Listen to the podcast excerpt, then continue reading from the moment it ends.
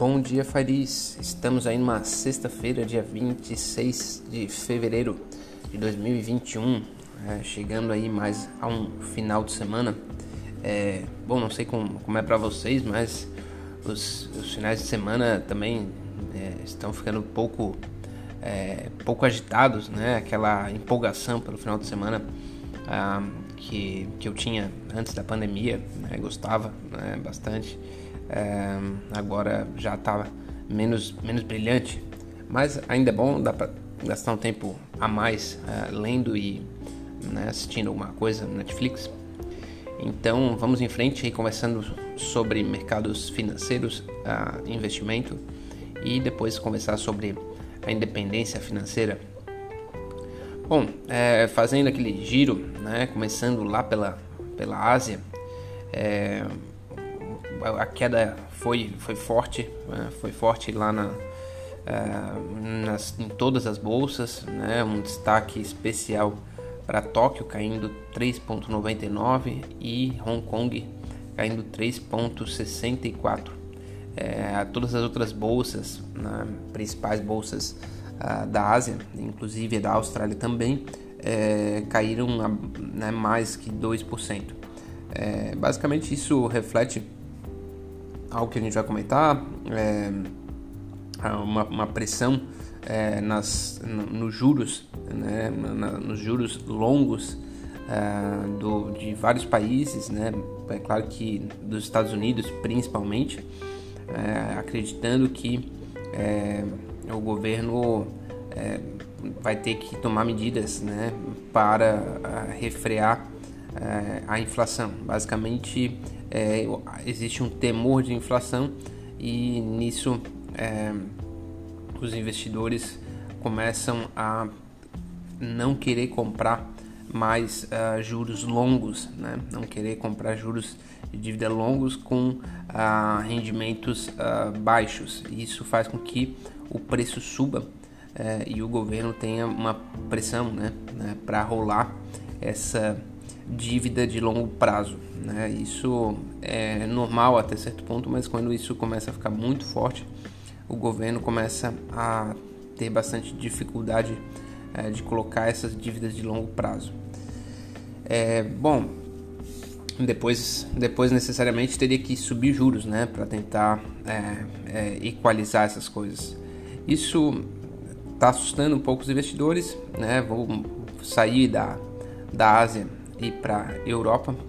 É, ali na Europa a preocupação é basicamente a mesma, mas é, também né, com a própria pandemia. Né? Na Europa é, se criou um sentimento de que de, de agora vai, né? Quem é, eu acho que todo mundo já já viu esse sentimento se criar aí pelo menos umas três ou quatro vezes durante a pandemia, né? O sentimento de não agora agora a gente consegue dominar. E não está acontecendo bem assim, né? Já vários países estão é, revendo o seu cronograma de, de é, liberação das restrições de circulação. É, Alemanha, França, é, República Tcheca, está todo mundo postergando é, esse, esse momento por quê? Porque é, os índices, apesar de terem baixado, não baixaram tanto assim. É, existe esse temor é, da, né, da, das, das, novas variantes e a, a vacina não está chegando da, da, forma, né, com a rapidez né, que se esperava. O, o plano é, para a União Europeia é de 500 milhões de vacinas aplicadas até junho né? E, e esse número está muito abaixo disso, né? as autoridades ali da União Europeia é, é, afirmam, né, que hoje hoje se tem é, 41 plantas, né, fábricas é, de vacina na Europa e que isso pode e deve ser expandido, né? Mas precisa de colaboração entre é, os países, o que está o que está sendo difícil, né? A, ah, eu acompanho a República Tcheca, tenho né, alguns amigos lá. É, lá o, né? Eles, eles estão batendo novamente é, recorde de internação, já quase que faltando gente. E eles pediram né, para países que é, estão com um estado um pouco menos calamitoso para eles adiantarem algumas vacinas, né? Aquela coisa, ah, vocês me dão aí um milhão de vacinas agora e, e eu abro mão da minha cota de um milhão de vacinas é, para o futuro, porque meu estado agora é mais crítico e não, não houve conversa, né? Não, não houve esse, esse, esse acordo, né? O máximo que se, se teve foi é, falar, não, pode mandar alguns, alguns doentes para cá que a gente trata, né? A Alemanha falando para a República Tcheca. Então, assim, o, o, o, não, não é fácil, né? Em tempo de pandemia, é, gerar um, um, acordo e um consenso e na União Europeia também não tem sido tão simples assim. É, então, aquele sentimento de agora vai é, ficou ainda pelo caminho, né? Uma hora vai, mas não, não vai ser exatamente agora. É, já nos Estados Unidos houve um, uma baita de uma queda ontem, né? E essa queda é explicada né, por aquilo que eu acabei de falar ali no começo, né? É, os, os títulos de longo prazo é, subiram e subiram fortemente, né? Eles chegaram num patamar é, que não estavam, se eu não me engano, em 12 anos, né? O, os títulos de longo prazo dos Estados Unidos. É, isso né, é um sinal de que assim, o investidor está fugindo, né? fugindo mesmo. Ah, desse uh, do título de 10 anos, né? É, então parou de comprar, o preço sobe, né? E, e daí já começa a, a ter uma, uma, uma, pressão né, do mercado é, se o governo vai conseguir é, manter né, as taxas de juros nesse patamar que está, né? Porque o, o a grande pensamento é que é, vai liberar tudo junto né, nos Estados Unidos. Né, vai liberar. É, os Estados Unidos está tá indo bem né, com, com relação à vacina. É, é, se eu não me engano, já tinha vacinado mais de 50 milhões de pessoas, é, conseguindo administrar um milhão, um milhão e meio de vacinas por dia. Então, é, deve, né, se, se a vacina né, funciona, e, e já está provado que funciona uh, por Israel, né? então não há motivo para pensar que não vai funcionar nos Estados Unidos. É, os, os casos já vêm baixando lá, então é, a vacina faria com que o, o né, as pessoas tivessem a possibilidade de circulação, isso geraria mais negócios e tudo mais. É, na contrapartida, o governo também vem com auxílio, né, um auxílio alto, um auxílio grande, jogando dinheiro na economia. É, isso necessariamente pressionaria os preços ah, para cima, né? E fazendo com que o governo ah, precisasse subir a taxa de juros. É, é, um, é, um, é um cenário que criou corpo né? dentro, dentro ah, do mercado de capitais e é por isso que as bolsas estão caindo fortemente, né? Caíram fortemente. É, o, o, agora já indo para as notícias, né? O, o governo americano está ah, ainda com dificuldade né, de passar o pacote de estímulos é, de 1,9 é, trilhão, estão naquele jogo de corpo de tentar passar tudo junto. É, os, os, republicanos dizem que não tem como, que, né, que não vai passar é, o salário mínimo de 15 dólares por hora é, junto com um pacote de estímulos, também que os valores são muito altos e que não há margem legal para passar sem é, um, um quórum qualificado, né? alguns desses fatores, inclusive o salário mínimo de 15 dólares. É, então isso se arrasta por ali. O presidente Joe Biden está é, tá fazendo um corpo a corpo com governadores é, dos principais estados, né? Tra tentando trazer eles para o time. Né? Então os governadores conversariam e ajudariam no convencimento dos congressistas, é, mas isso é, não ainda por enquanto não, não surgiu uh, efeito, né? não, não, surtiu efeito. Bom, trazendo aí agora para o ambiente nacional, né? nosso Brasilzão, é, a coisa ontem foi adiada, né? mais uma vez a, a, a leitura né? da, da PEC emergencial que permitiria o governo fazer a liberar os auxílios né, a partir de março, como vem sendo uh, já adiantado pelo governo. É, por que, que foi adiado? Foi adiado porque tinha é, é aquela questão, tá tendo algumas propostas né, de, de, contrapartida. Uma das propostas agora seria é, acabar com os investimentos mínimos obrigatórios em saúde e educação. Né? Isso daria mais margem, flexibilidade tanto para o governo federal quanto para os governos estaduais municipais.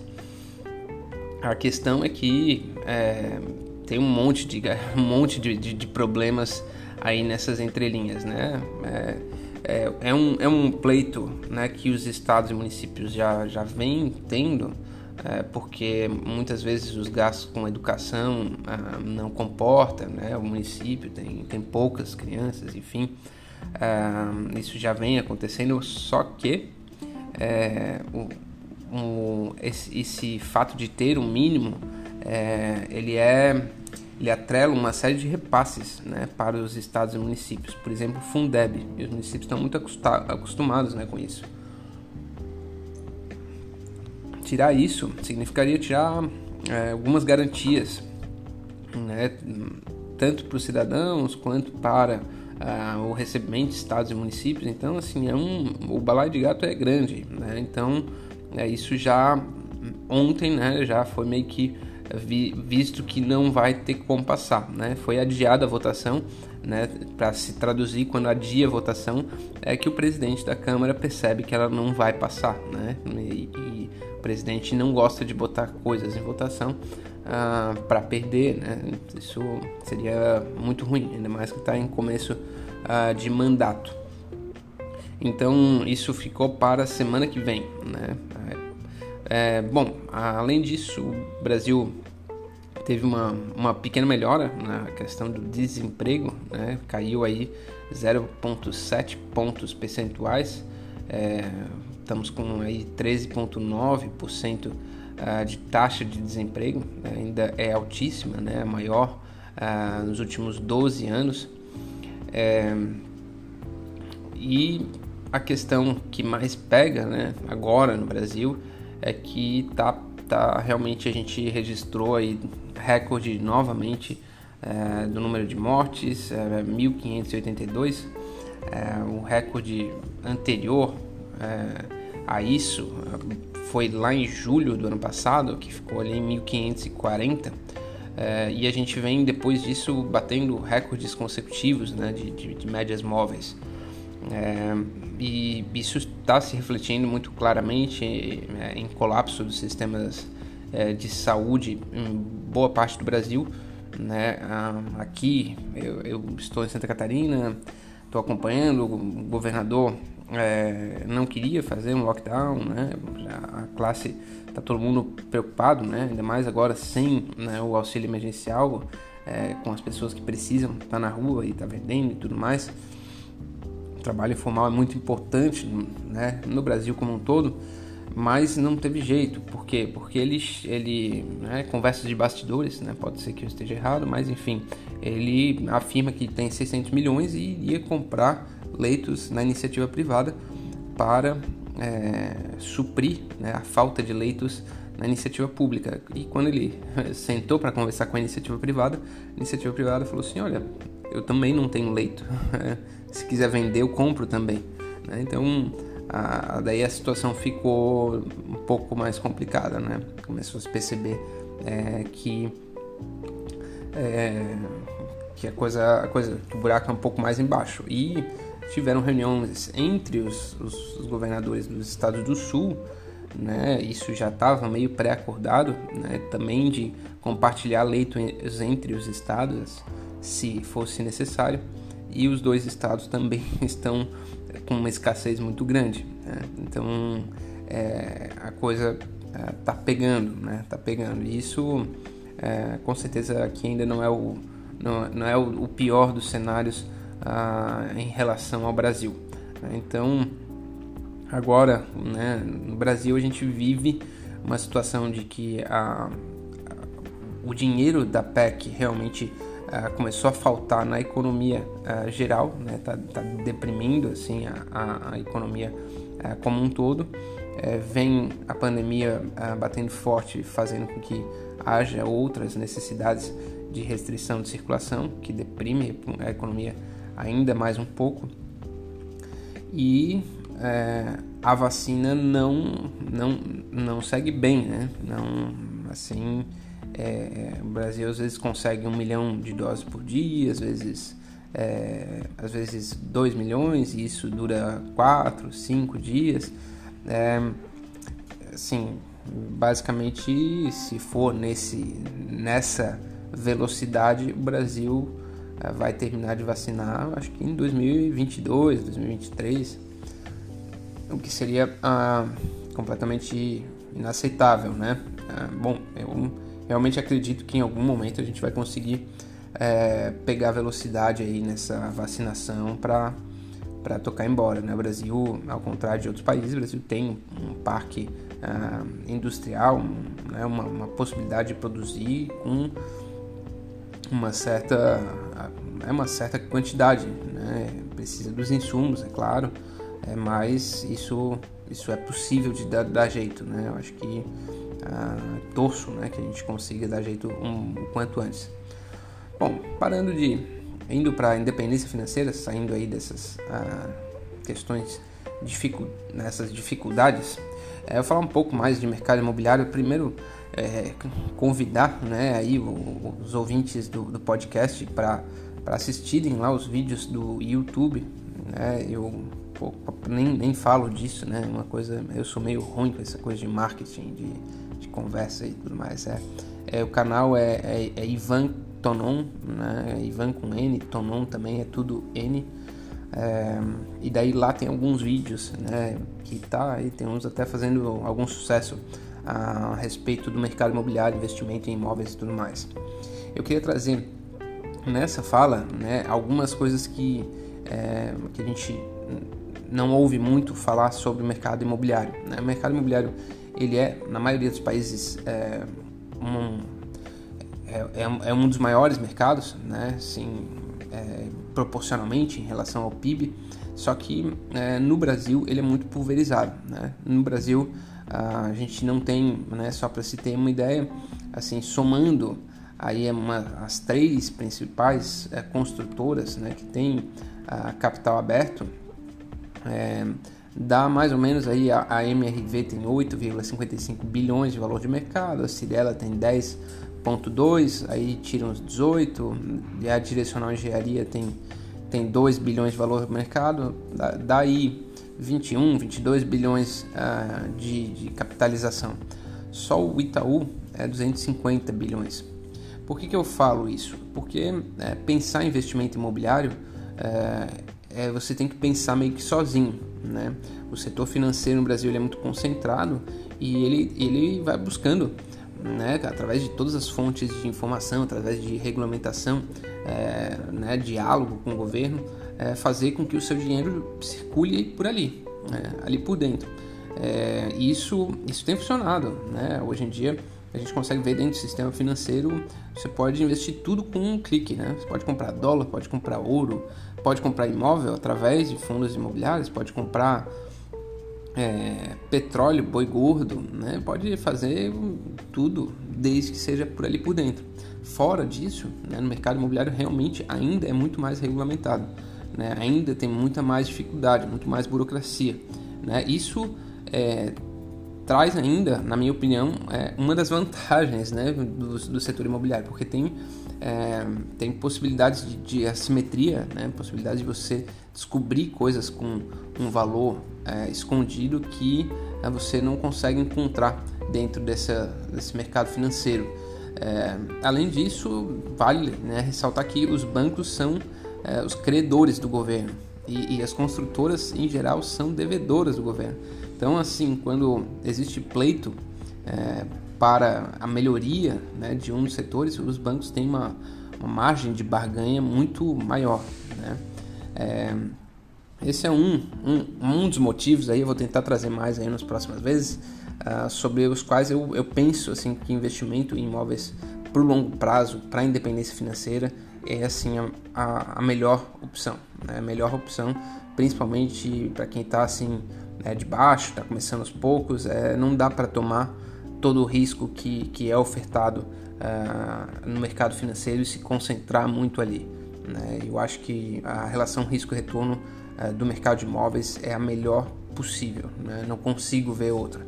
E já estou aí há um tempo e continuo achando isso uh, cada vez mais, na verdade.